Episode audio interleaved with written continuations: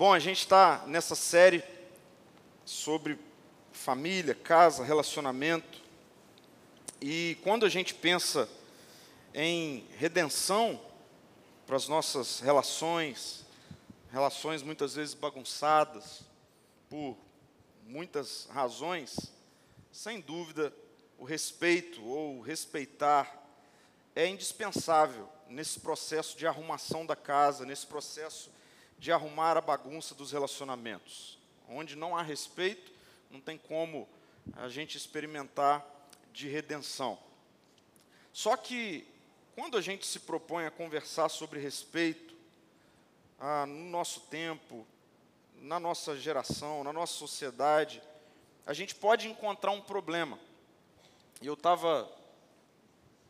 É, nem era nem era minha ideia começar assim a reflexão de hoje, né? mas enquanto eu ia estudando sobre isso ao longo da semana, eu fui me deparando com esse problema que a gente precisa enfrentar e lidar com ele no que diz respeito a uma definição clara de um respeito que de fato seja redentivo.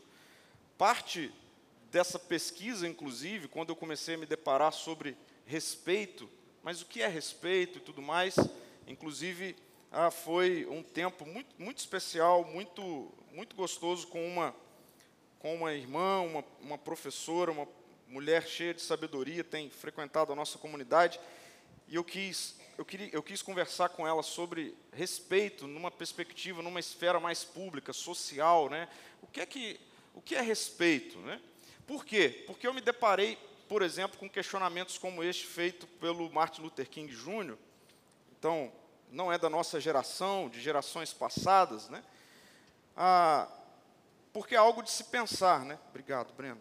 Veja, ele, ele, ele questiona assim: como é que nós podemos cultivar um senso de respeito mútuo em uma sociedade que se concentra apenas em diferenças e divisões? E é verdade, assim, quando a gente olha para a nossa sociedade, a gente vê um tempo onde muito se fala em respeito. Mas quando a gente olha para o dia a dia da nossa sociedade, eu não sei você, mas eu percebo muito, muito mais divisão, muito mais fragmentação do que unidade. E aí, pensando um pouco nesse questionamento do Luther King, eu falei, tem alguma coisa, pode ter algum problema de fato nisso. Quando a gente vem para uma. A Petra Chaves é uma jornalista contemporânea, né? e ela também falando sobre respeito, ela vai nessa linha, e ela diz assim: onde encontrar o respeito em uma cultura que glorifica o individualismo e desvaloriza o que é comunitário? É a nossa cultura. Né? Então a gente tem uma glorificação do individualismo, né? E, e, a gente tem um esvaziamento da importância e da valorização do que é comunitário. Então, como é que a gente fala de respeito no meio disso? Né? Como é que a gente conversa sobre respeito redentivo, que traga uma diferença, que faça diferença, que traga ah, resultados positivos, não apenas para o indivíduo, mas para o todo, né? para o contexto total. E aqui agora eu falo da casa, né? da família, porque é, isso que a gente pode estender para a sociedade como um todo, vem para a nossa casa, para a nossa família. Será que a gente está entendendo corretamente como é um respeito dentro da casa, que não seja um respeito que venha a glorificar o individualismo ou a sustentar uma idolatria do indivíduo, mas trazer um resultado de unidade para o todo, para casa, para o corpo, e não fragmentar isso. Homem de um lado, mulher do outro, filho de um lado, pai do outro. Mas um respeito que possa unir, e não um respeito que possa dividir. Então, quando a gente olha para a nossa sociedade, eu vejo algo paradoxal. Uma sociedade que fala abertamente sobre a importância do respeito, que tem uma noção de respeito presente, mas, ao mesmo tempo, experimenta divisões de todas as esferas. Né? Uma sociedade polarizada em, em, em, tudo, em tudo. Né? Uma sociedade tribalista, super dividida, não unida. No que diz respeito a homem, mulher e, enfim, política. Então, a gente fala de respeito, mas a gente vai se dividindo cada vez mais. Então, o que é respeito? Então, por isso eu entendi, não, a gente precisa entender do que é que a gente está falando para a gente propor que o respeito traz redenção para casa, no ambiente do Evangelho, da nossa cosmovisão, do que nós conversamos na semana passada. Né? Então, numa perspectiva de cosmovisão cristã, do que a Bíblia traz, como o respeito pode redimir a nossa casa? A gente precisa questionar o que é que a gente está falando, sobre o que a gente está falando. Então, a gente está falando do respeito como tolerância das diferenças. É isso. Então, o respeito como tolerar a diferença do outro é um respeito que vai gerar unidade. Respeito como suportar o outro nas suas diferenças. É isso que vai gerar unidade. Respeito meramente como a gente aceitar que você pensa de um jeito, eu penso de outro jeito, e aí a gente ah, vai vivendo numa distância segura. Eu te respeito, mas desde que você fique aí. Será que é isso? É sobre isso? Esse é o respeito que traz redenção para as nossas casas. Porque muitas vezes eu tenho percebido que nós corremos, e falando bem de casa mesmo, um risco da gente estar vivendo um suposto respeito, mas quando a gente olha para o resultado dessa relação, não tem relação. O homem está de um lado, a mulher está do outro, ambos tentando encontrar e lutar pelo seu espaço na casa, e assim também os filhos para com os pais, os irmãos. Não, mas a gente se respeita. Respeito como preservação da vida. Será que respeito tem a ver com preservação da vida? Então, assim, eu entendi que para a gente falar do respeito, numa perspectiva de redenção, a gente precisa primeiro redimir a nossa noção de respeito. Então a gente precisa redimir o que a gente tem entendido como respeito. E aqui, sendo bem direto, quando nós olhamos para o Evangelho, quando nós olhamos para a cosmovisão cristã, para aquilo que Jesus propõe, eu diria que o Evangelho redime a noção de respeito, ao torná-lo, ao tornar o respeito uma força motriz, um motor, um combustível, que presente nas relações, vai potencializar a singularidade do outro, o outro no, seus, no seu aspecto singular, único. E isso tudo vai gerar unidade, não divisão. Então, esse, esse elemento nas nossas relações da casa, presente, essencial, que não tem a ver com, olha, mantenha, vamos, vamos manter uma distância segura, porque você é assim, eu sou assim, e, e ok. Não, não isso, mas nós somos diferentes, que bom. Eu quero ajudar a potencializar a sua diferença. Me ajude a potencializar a minha diferença. Fortalecer o homem que existe, a mulher que existe, os filhos, os pais, para que junto, nessa relação, nós tenhamos um resultado poderoso e que a gente olhe e diga: Uau, é possível não apenas conviver e sobreviver junto, mas ao viver junto, a nossa vida singular ser potencializada. Quando eu estou com a Marina, ela é muito diferente de mim. Mas a nossa relação me potencializa, a nossa relação potencializa quem ela é, quando nós estamos com os nossos filhos. Então, eu entendo que é importante a gente fazer uma, uma idealização. O que é que a gente está falando de respeito na perspectiva do Evangelho? E não, não tem a ver com um espaço seguro. Não tem a ver com idolatria do indivíduo. Não tem a ver com isso. Tem a ver com a consciência do que é singular em cada pessoa, criada por Deus. E na relação, o respeito é essa força que vai potencializar as nossas diferenças e não dividir. É muito diferente. quando a gente olha para o respeito na perspectiva do Evangelho assim, falando de unidade e não de divisão. O resultado final é a unidade, não é a divisão. Não são os muros, não são as tribos.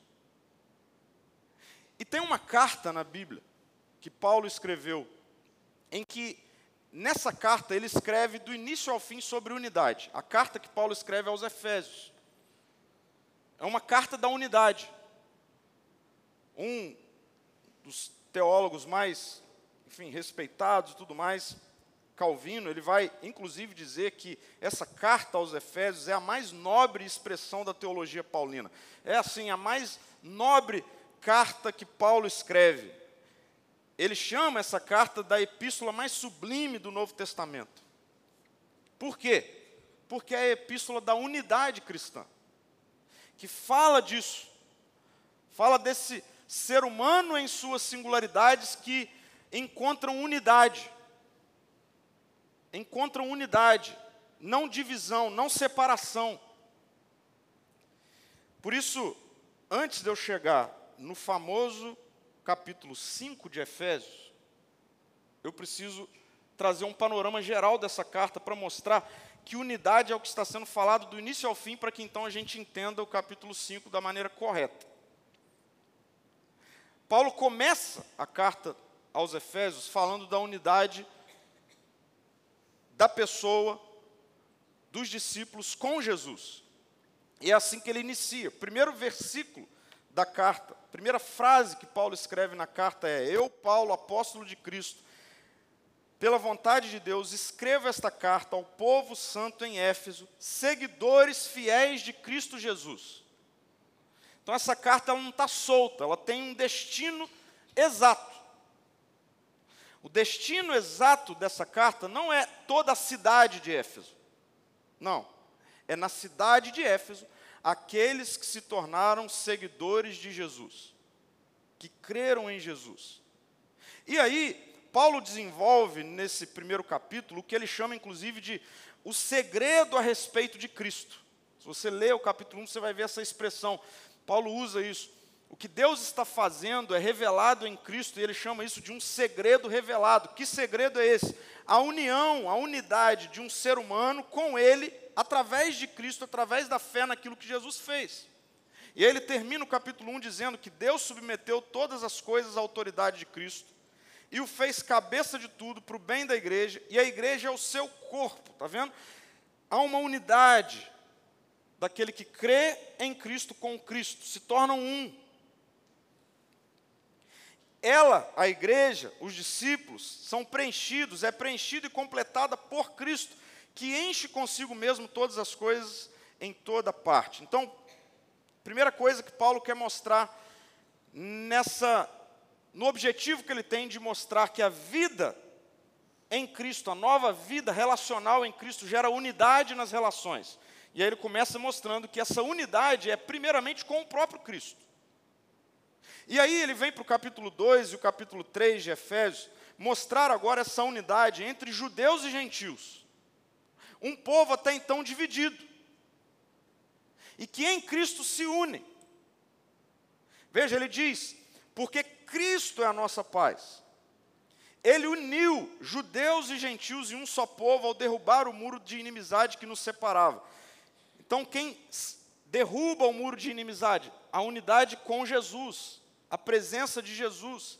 Ele acabou com o sistema da lei, com seus mandamentos e ordenanças, que só fazia sentido para os judeus, não para os gentios.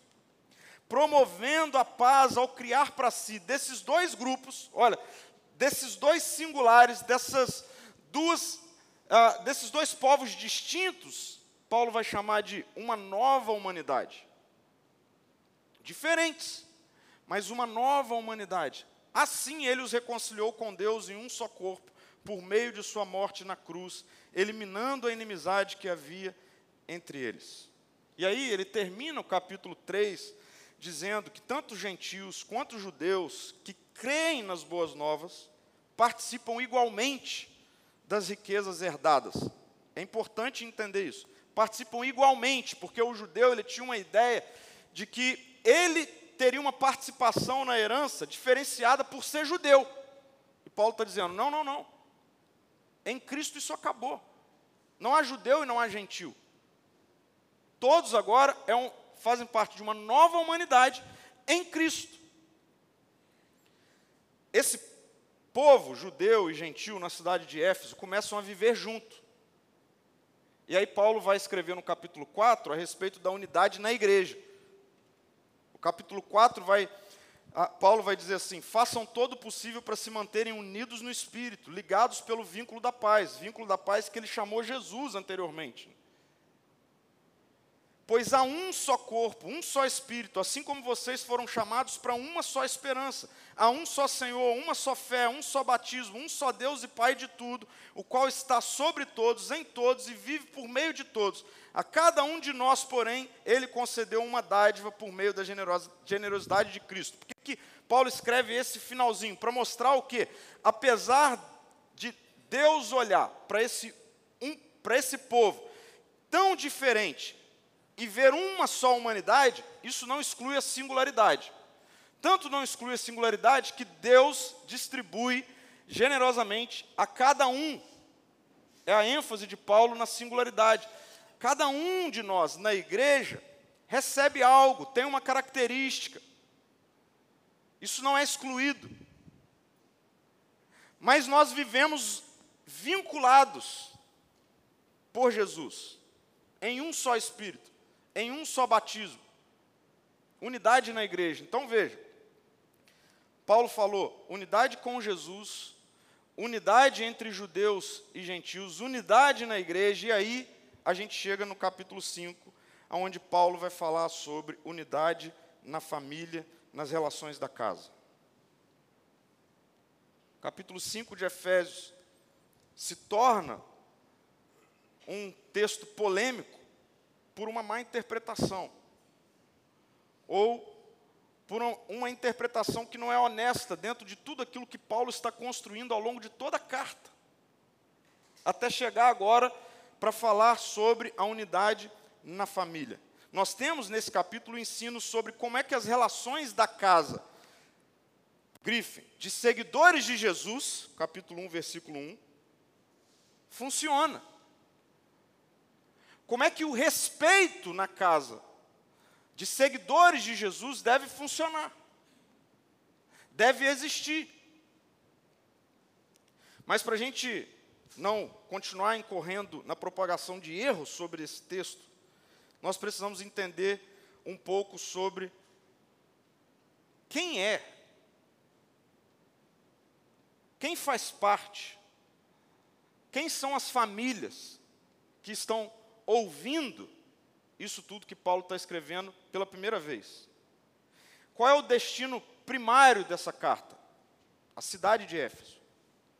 E a gente precisa entender um pouco sobre qual é a cultura da cidade de Éfeso. Por que, que faz tanto sentido o que Paulo escreve? E por que é tão confrontador o que Paulo escreve quando nós entendemos um pouco sobre a cultura de Éfeso? E para a gente falar da cultura, eu quero falar sobre três coisas. Primeiro, a cultura religiosa da cidade de Éfeso. A cultura religiosa de Éfeso é diversa e complexa. Não é Jerusalém. A cultura de Éfeso não é todos que adoram e creem no Deus de Israel. Não. É uma cultura múltipla, diversa, sincrética. Na cidade de Éfeso, ou a cidade de Éfeso era o centro de culto à deusa Diana. Ali na cidade de Éfeso nós temos, ou tínhamos, né, a, o principal templo, um dos maiores templos no mundo antigo, de veneração à deusa Diana, deusa da caça e da fertilidade. Pessoas da região iam venerar, prestar culto nesse templo. Mas não é só a deusa Diana, a deusa da cidade de Éfeso. É uma cidade múltipla e complexa. Na cidade de Éfeso, haviam cultos misteriosos de deuses como Dionísio e Cibele. E esses cultos a Dionísio e Cibele envolviam, na sua maioria, práticas de orgias sexuais. Em que estavam presentes, de maneira comum, muitos homens da cidade, casados, com filhos, mas que na adoração a esses deuses se envolviam com práticas sexuais como parte da adoração e da veneração a esses deuses. Essa é a cultura religiosa de Éfeso. A cultura econômica de Éfeso aponta para uma cidade muito rica, mas também muito diversificada em sua economia. Tinha um porto. E, naquele contexto, né, cidades onde a, tinha presença de, de porto, de um porto, né, aquilo ali transitava muita coisa e fazia girar muita economia. Éfeso era conhecida a, pela exportação de cerâmica e de bronze. Era uma cidade riquíssima, famílias riquíssimas. Mas, até por esse contexto de Éfeso como um porto, transitar muita gente o tempo todo, Éfeso também era conhecida pela sua indústria do sexo, no que diz respeito à prostituição. Uma cidade conhecida pela promiscuidade, pela prostituição fazia girar, era um dos principais fatores econômicos da cidade. E aí, quando a gente olha para a cultura familiar de Éfeso, a gente encontra uma estrutura patriarcal de estrutura familiar, onde a supremacia do homem era o correto. O homem estava sobre a mulher e sobre os filhos. O homem era o senhor da casa mulheres e filhos estavam subordinadas ao senhorio do homem, envolvido nesse contexto todo. Voltemos para uma carta de Paulo o apóstolo, que chega nesse contexto aí. É aí que chega a carta de Paulo. É nessa casa, é nessa estrutura, é nessa cultura de pessoas que não conheciam a Jesus, que não conheciam o Deus de Israel e dos judeus, mas que pela mensagem do Evangelho creem em Jesus. Creem em Jesus. E agora se tornam discípulos de Jesus. Mas são essas famílias aqui. E aí, Paulo, ele vai começar o capítulo 5 confrontando a cultura sobre a qual, essa cultura aí, que muitas dessas famílias que agora creem em Jesus, precisa ser confrontada com a cultura do reino de Deus. Por isso que Paulo vai começar o capítulo 5, versículo 1, dizendo: Portanto, como filhos amados de Deus, agora vocês são filhos, vocês entenderam, vocês creem em Jesus, vocês creram em Jesus, vocês passaram a ser filhos amados de Deus. Não é mais adoração, veneração a Diana, Dionísio, a Cibele, não. É a Jesus. Como filhos amados de Deus, imitem-no em tudo que fizerem. E aí Paulo vai, se você ler o capítulo 5, nesse, logo depois do versículo 1, você vai ver que Paulo vai começar a pontuar algumas coisas que era comum e presente naquele contexto. Paulo vai falar que entre vocês não haja imoralidade sexual. Imitem-no a Deus, aquele que é pai de vocês, que vocês se tornaram filhos. Porque até então, famílias de Éfeso, o costume era a cultura de Éfeso, mas agora vocês precisam aprender sobre a cultura do reino de Deus. A cultura do reino de Deus não há imoralidade sexual, não há obscenidade. Ele chega a dizer coisas que antes vocês viviam e era visto como comum, ele fala, eu até me vergonho de dizer. E ele pontua: não é comum. E ele vai discorrendo sobre isso, fazendo esse confronto, ó, imitem ao Senhor. E aí ele vai trazendo essa lista de coisas que era costume daquela cidade, que agora, nessa nova casa, nesse contexto relacional de respeito, não deve mais existir.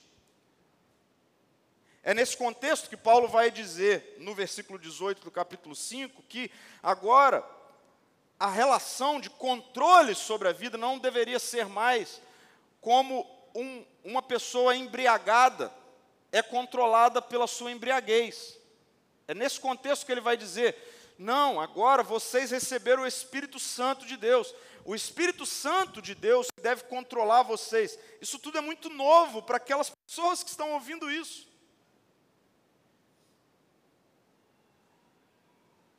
E aí, eu quero que você imagine, depois disso aqui que eu trouxe sobre Éfeso, eu queria que você imaginasse uma pessoa, um homem, uma mulher, crianças, filhos, sentado à mesa, conversando sobre essa carta, sobre essa mensagem. Paulo foi falando, e eu fico imaginando assim, eles conversando, poxa, agora nós estamos unidos a Deus, né? Jesus é o verdadeiro Deus, não era aquilo que a gente acostumou a ver a vida toda, espalhado aí na nossa cidade, não, e nós somos unidos a Ele. Não agora os judeus, né? falando da parte dos gentios, não, os judeus, não, não há mais inimizade, nós somos um no Senhor. Né, o homem conversando com a mulher, a mulher ensinando aos filhos e tudo mais. E aí eles falando, poxa, como é bom a gente viver agora nesse contexto comunitário. Né? E aí chega um momento em que a seta vira para a família. E Paulo vai dizer e vai falar sobre a unidade na família. E nesse contexto de Paulo falar sobre a unidade na família, é que Paulo vai escrever no capítulo 5, versículo 21. Sujeitem-se uns aos outros por temor a Cristo. Esse versículo 21 é a bomba que Paulo solta na cidade de Éfeso. Esse versículo aqui é uma bomba que Paulo soltou, que é radicalmente novo e transformador para o ambiente daquelas casas, daquelas famílias, daquelas relações. E é essa proposta do Evangelho que cai como uma bomba naquela cultura, que se torna a chave. E eu preciso que você entenda isso. Esse versículo 21 aqui é uma dobradiça. Okay? A coisa muda quando Paulo escreve isso. É uma chave para que a redenção dos relacionamentos bagunçados possa existir por meio do respeito que vem de Jesus para aquela cultura e para a nossa cultura de hoje. E quando nós lemos isso aqui, e agora eu quero vir para o nosso tempo, para os nossos dias, eu diria que aquilo que foi uma bomba continua sendo uma bomba. Inclusive, inclusive, para o meio da religião. Para a religião do nosso tempo, que continua usando Efésios 5 para não falar nada de novo do que a cultura de Éfeso e a cultura ao longo da história continua reproduzindo. Senhorio do homem sobre a casa. Não é sobre isso que Paulo está escrevendo. O que Paulo está escrevendo com esse versículo 21 e trazendo de novo e de transformador é o senhorio de Jesus sobre a casa estabelece, grifem isso, mutualidade da submissão na casa. Mutualidade da submissão na casa. É sobre isso que o versículo 21 diz: sujeitem-se uns aos outros por temor a Cristo. Paulo está alterando com isso aqui a dinâmica relacional na casa, no que, no que tange a noção de respeito. Com esse versículo, Paulo está alterando completamente a noção de respeito na casa nas relações da casa. O ser supremo da casa não é mais o homem, é isso que Paulo está dizendo. O senhor da casa não é mais o homem. O senhor da casa, o ser supremo da casa, agora é Jesus. Paulo usa uma palavra grega aqui, hipotasso, e que a gente poderia traduzir ela de forma um pouquinho melhor, que é a que nós usamos para sujeitar. E a tradução dessa palavra, literalmente, ela significa submeter-se, colocar-se sob, ou obedecer. Obedecer. Agora, olha que interessante. A ênfase de Efésios 5 é de confronto a uma, a uma cultura de supremacia do homem sobre as mulheres e sobre as crianças na casa. Essa é a ênfase de Efésios 5. Quando Paulo escreve isso aqui, é de redimir a noção de respeito da casa, é de redimir a noção de senhorio da casa.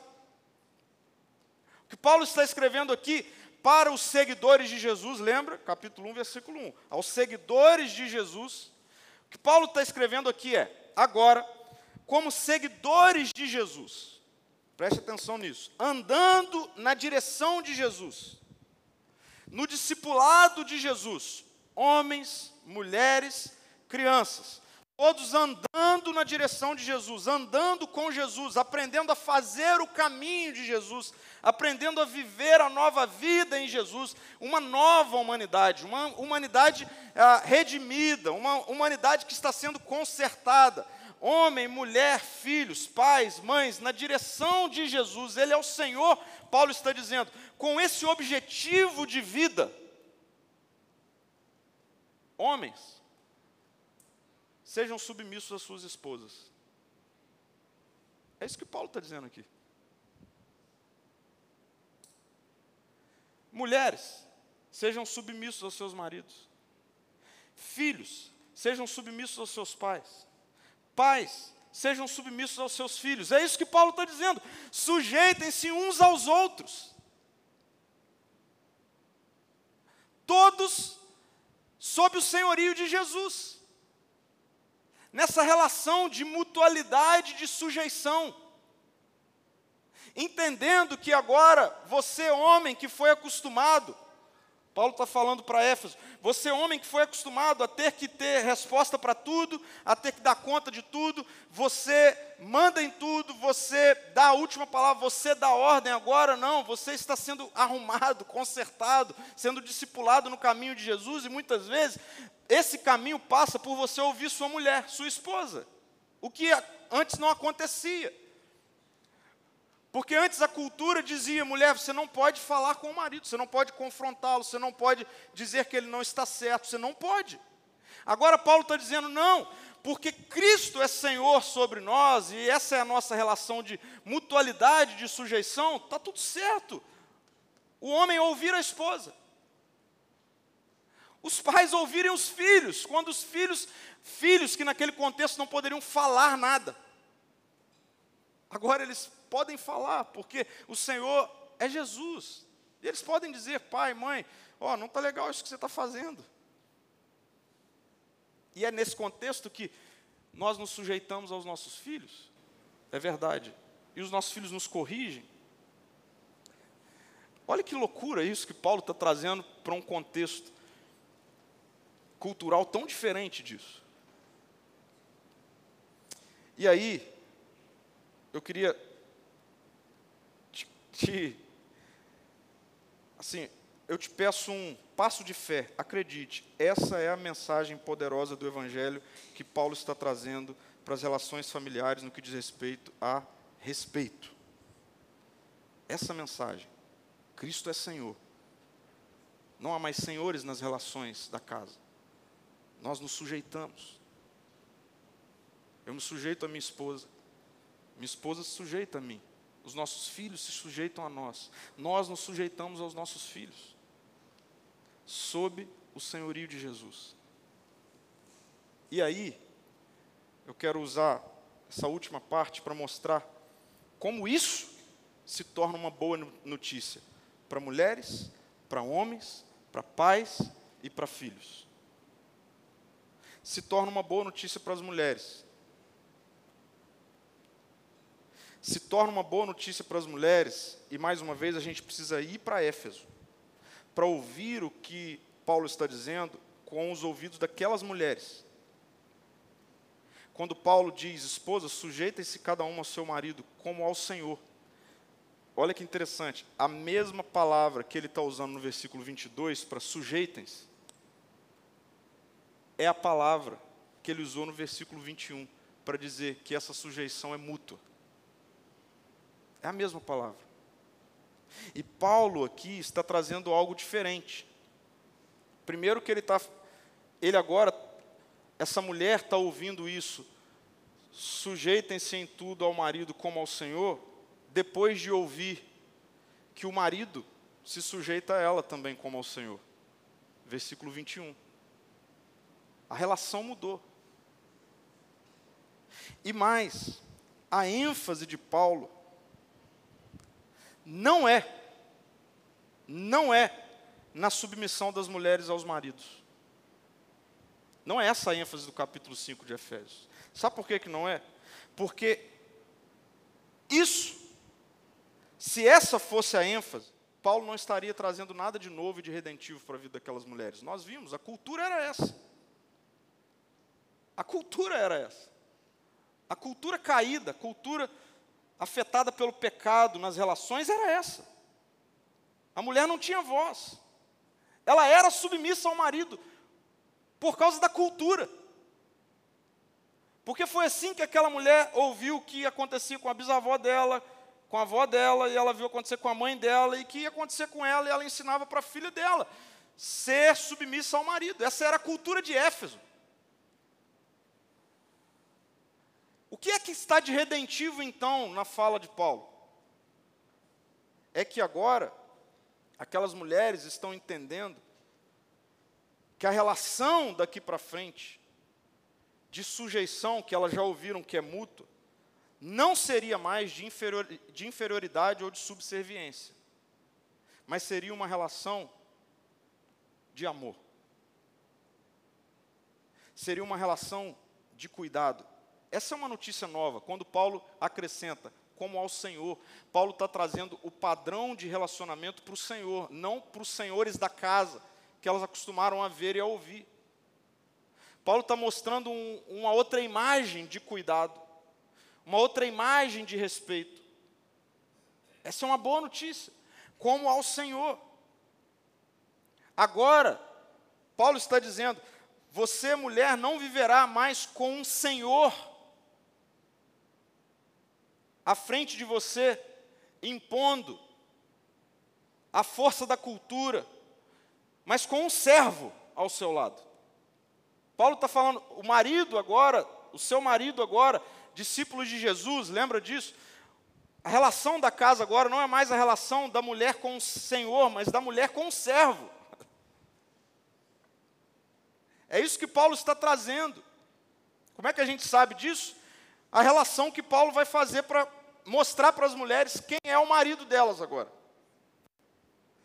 E Paulo não poderia usar outra ilustração melhor para mostrar para aquelas mulheres com quem é que vocês vão viver, sabe? Quem que Paulo traz para mostrar com quem é que aquelas mulheres vão viver no que diz respeito à relação, a cuidado?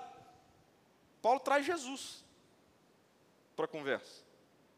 E Paulo fala assim: quando ele fala como ao Senhor, ele está falando de Jesus, ele está falando, porque agora a relação, eu poderia ilustrar para vocês, mulheres, Paulo está dizendo, ah, olha para como Jesus cuidou e cuida da igreja. Então, é assim que vocês vão viver na casa de vocês agora, na relação com os maridos de vocês. Como ao Senhor. Agora, a mulher se submeteria ao marido Lembra? Numa relação de mutualidade dessa sujeição ou dessa submissão, num estado de confiança, num estado de descanso, não mais no estado de medo, não mais no estado de autoritarismo cultural, não. Não é mais porque a cultura diz, é porque agora os maridos vão viver como Jesus vive. É isso que Paulo está dizendo, essa é a boa notícia. E todo o restante do capítulo 5 é sobre isso. Então veja, nós estamos diante quando Paulo fala sobre o senhorio de Jesus sobre a casa, estabelecendo uma mutualidade de submissão, Paulo está dando uma boa notícia para as mulheres. Uma boa notícia para as mulheres. Agora, Paulo também está dando uma boa notícia para os homens. O versículo 21 é uma boa notícia para os homens. É redenção para os homens de Éfeso, é redenção para nós homens do século 21. Como assim é redenção para nós homens? É porque culturalmente nós ainda muitas vezes somos levados a acreditar pela cultura que o homem ele tem que dar conta de tudo sempre. que o homem não pode fraquejar nunca, que o homem não pode ser visto chorando, que o homem não pode mostrar para a mulher, para os filhos, que ele não está bem. O homem precisa lidar o tempo todo com as crises sem revelar isso. E quando Paulo está dizendo, então, homens, sujeitem-se às suas esposas, sujeitem aos seus filhos, Paulo está falando assim: vocês são livres. Jesus liberta vocês, porque Ele é Senhor de vocês. Vocês podem sair desse lugar de, de achar que vocês são os senhores. Vocês podem descer desse lugar, esse lugar não é para vocês. Não dá conta de viver aí. Eu não sei você, homem, eu não dou conta de viver nesse lugar. De ser o senhor da casa. Eu não dou conta. Eu preciso muitas vezes chegar em casa, ser, poder ser vulnerável, poder ouvir minha filha dizer assim: Papai, por que, que você não está bem? E ela me corrige. Como é bom ter saído desse lugar que a cultura diz que eu deveria estar. E da minha esposa dizer: Pedro, eu acho que o caminho não é esse aí que você está falando que é. Pensa melhor. Como é bom poder estar nesse lugar de sujeição mútua, todos sob o senhorio de Cristo. Portanto, é uma boa notícia que Paulo está dando para nós homens. Mas quando Paulo vai falar sobre a responsabilidade, porque eu já vi muitas pessoas ah, usando esse texto para falar só da responsabilidade do homem, e de fato tem uma responsabilidade aqui explícita. Quando Paulo diz, maridos, ame cada uma sua esposa como Cristo amou a igreja, ele entregou a vida por ela a fim de torná-la santa. Essa que é uma responsabilidade também é uma boa notícia. Sabe por que ela é uma boa notícia? Porque também nos tira desse lugar que muitas vezes até mesmo a religião nos disse que deveríamos estar como homem, que é esse lugar do provedor supremo. E que coloca um monte de homem em crise. Quando? Passa por problema financeiro, quando passa por problema de desemprego e do lado dele tem uma mulher que está crescendo na carreira, que está se desenvolvendo na carreira, aí a gente vê um monte de família em crise com isso. Por quê? Porque a religião fez acreditar que o homem é o provedor, que o homem é o que tem que ganhar mais. Ele é a responsabilidade de trazer a, a comida para casa e tudo mais. Ele é o sacerdote do lar. Jesus desfez isso tudo. E Efésios 5 mostra isso. E Paulo está dizendo: homem, sabe qual é a sua responsabilidade? Amar sua esposa como Cristo amou a igreja. Essa é a sua responsabilidade.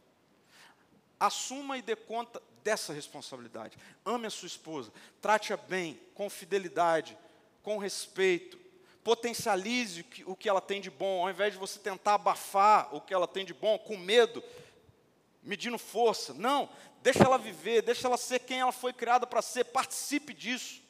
Celebre com cada conquista, porque vocês não estão em posições de divisão, vocês são um em Cristo. Em Cristo. A responsabilidade do homem não é ser o senhor da casa.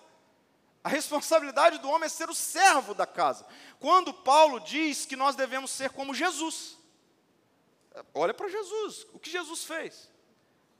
Ele disse que não considerou, Paulo vai escrever sobre isso em Filipenses, que ser igual a Deus era algo que devia pegar-se, mas antes ele esvaziou-se de si mesmo e foi obediente até a morte, morte de cruz e foi servo. É uma boa notícia para nós homens a gente ouvir que a nossa responsabilidade dentro de casa é de sermos servos. Amarmos, cuidarmos, desenvolvermos. Isso também é uma boa notícia para essa relação pai, mãe com filhos e filhas. Quando no capítulo 6 Paulo vai escrever: Filhos, obedeçam a seus pais como no Senhor, porque isso é o certo a fazer. Honre seu pai e sua mãe, esse é o primeiro mandamento com promessa. Se honrar pai e mãe, tudo lhe irá bem e terá vida longa na terra. Pais, não tratem seus filhos de modo a irritá-los, antes, antes eduquem-nos com a disciplina e a instrução que vem do Senhor. Mais uma vez, a gente precisa ler isso com os ouvidos de um cidadão de Éfeso, com os filhos de Éfeso. Os filhos que não podiam falar nada, filhos que inclusive eram usados em rituais aos deuses pagãos, inclusive no que diz respeito à sexualidade. Filhos que viviam irritados com os pais e não podiam falar. Não podiam falar. E aí Paulo está dando uma boa notícia para esses filhos: olha, essa cultura passou, a cultura da relação da casa de vocês é a cultura do reino de Deus. Vocês são discípulos de Jesus, como discípulos de Jesus, filhos, obedeçam seus pais. Mais uma vez, a mesma, a mesma fala que ele traz para as mulheres, para os homens, como ao Senhor. O Senhor é o supremo sobre a casa, é Jesus a supremacia da casa. Essa é a relação, como ao Senhor. E ele vai conectar isso também com a responsabilidade dos pais. Pais, a responsabilidade de vocês agora é encaminhar, mostrar de maneira real, concreta, aos seus filhos Jesus.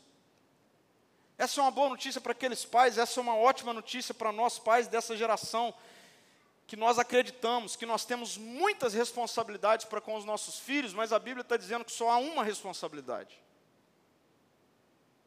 Uma responsabilidade levar os nossos filhos a uma vida de caminhada, de relação com Jesus. Com Jesus. Se a gente fizer como pais, tudo mas, se no final da nossa história a gente olhar e ver que os nossos filhos falam cinco línguas, viajaram por todos os continentes do mundo, ganham não sei quantos, mas não andam com o Senhor, falhamos na nossa responsabilidade de sermos pais na cultura do reino de Deus. E a gente precisa repensar isso. Eu queria caminhar para o final com algumas questões bem práticas, bem de ilustrar tudo isso. E a primeira é, gente, acreditem, a Bíblia não diz, em lugar nenhum, que mulheres e filhos devem ser liderados por homens pelo fato de serem homens. Não tem nenhum lugar na Bíblia que fala isso. Nenhum lugar. Mas por serem homens, que se tornam na relação o mesmo que Jesus foi na relação com a igreja. Quando Deus apontou para a bagunça diante de Adão, eu falei sobre isso semana passada, lembra? Quando Deus apontou para a bagunça diante de Adão, qual foi a reação de Adão? A culpa é dela quando Deus apontou para a bagunça diante de Jesus, qual foi a reação de Jesus? A culpa é minha. Se tem alguém que tem que ir para a cruz, sou eu. Homens, eu me incluo nisso. Ontem eu brinquei de noite lá, terminei os slides. Eu falei, ixi, a Marina vai ouvir essa pregação, né?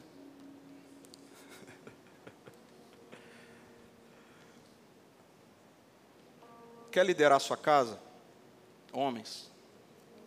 Quer ser líder? Então tá bom. A bagunça está ali? De quem é a culpa? É minha. Se tem que sacrificar alguém, então sou eu. Essa é a relação.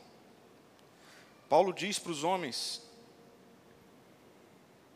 que viviam e que vivem numa sociedade patriarcal diabólica cheia de maldade, que uma vez unidos a Jesus, agora eles deveriam respeitar a casa, liderando a casa, não como Adão. Adão é esse, que culpa, que joga o fardo, que tenta ir pela imposição do poder, da força. Paulo vai dizer: é Jesus. A gente precisa estudar sobre liderança olhando para Jesus. Porque Jesus vai dizer: Você quer ser o primeiro? Então vai para o final da fila. Jesus vai pegar uma bacia com água e vai se vestir de escravo e vai lavar os pés dos discípulos e vai dizer: Agora que vocês viram como é que um líder faz, façam assim. Então, a Bíblia não diz que mulheres e filhos devem ser liderados por homens porque são homens. A Bíblia não diz que homens são senhores da casa porque são homens, líderes da casa porque são homens. Não. Segundo, respeitar é contribuir para potencializar o que há de singular no outro. Contribuir porque é único na sua esposa. Contribuir para aquilo que é único no seu marido, para aquilo que é único nos seus filhos, para aquilo que é único no seu pai, na sua mãe. Isso é respeito. Respeite assim. Quem sabe você precisa perguntar para sua esposa: vem cá, qual é seu sonho? Você já perguntou para sua esposa qual é o sonho dela? Não, é o meu sonho, o sonho dela. Não, isso não é respeito. Já perguntou para os seus filhos qual é o sonho? Quais são os sonhos dos seus filhos? Ah, não, eu já falei para ele qual é o sonho. Não, isso não é respeito. Você querer que seu filho seja você melhorado? Isso não é respeito. Ele tem nome, ela tem nome. Sua esposa tem nome. Seu marido tem nome. Eles são singulares. Deus os fez assim. Participe do crescimento dessa singularidade. E vai ser lindo o resultado.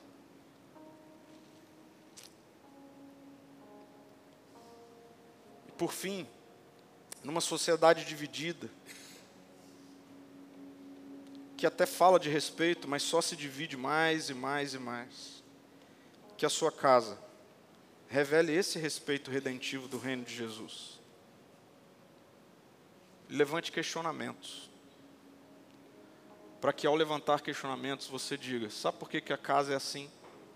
Sabe por que, que esse é o respeito? Porque na nossa casa só tem um Senhor. É Jesus todo o restante da casa. Sujeita-se mutuamente. Tem hora que o mais seguro e sábio a fazer sou eu obedecer o que a minha esposa está falando que é para ser feito. Obedecer o que o seu marido está falando que deveria ser feito. Obedecer o que seus filhos estão falando para vocês dois assim, ó. Tá tudo errado. Porque o Senhor da casa é Jesus. Hoje de manhã brincaram comigo assim: é, pastor, lá em casa quem mandava era só a mulher mesmo e a gente achava que estava em pecado. Agora que você falou que está certo, tô lascado, né? Mutualidade da sujeição. Essa é a mensagem poderosa de respeito do Evangelho e que traz redenção para os nossos relacionamentos bagunçados. Vamos orar. Jesus, obrigado. Obrigado porque o Senhor tirou todos nós desse lugar de tentativa de ser o Senhor. A gente sabe que a história mostra que talvez existiram culturas também do matriarcado, onde a mulher que estava nesse lugar. Mas a gente sabe, como vimos na cidade de Éfeso, e isso também está presente na nossa cultura, que o homem precisa estar nesse lugar. Obrigado, Jesus, porque o Senhor nos libertou disso.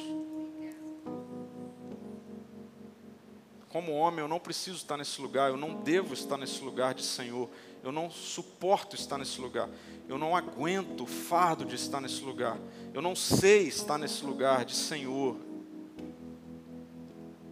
Obrigado, Jesus, porque o Senhor está nesse lugar. Nas nossas relações, na minha casa. O respeito está na mutualidade da submissão. Obrigado porque eu posso dizer que eu devo ser submisso à minha esposa. Obrigado, porque que boa notícia é essa. Obrigado, porque as esposas podem ser submissas aos maridos. Porque a imagem e a relação é de cuidado, de amor, é de Jesus. Obrigado porque os filhos podem estar nesse lugar de sujeição aos pais, os pais podem estar nesse lugar de sujeição aos filhos, porque Jesus, o Senhor, está nesse ambiente de supremacia, de governo, de poder. E o Senhor faz isso muito bem. Alinha no Senhor, alinha nossas relações, as nossas casas. Para que a gente possa revelar um outro reino numa sociedade que até fala de respeito, mas que só se divide cada vez mais. Em nome de Jesus. Amém. Amém.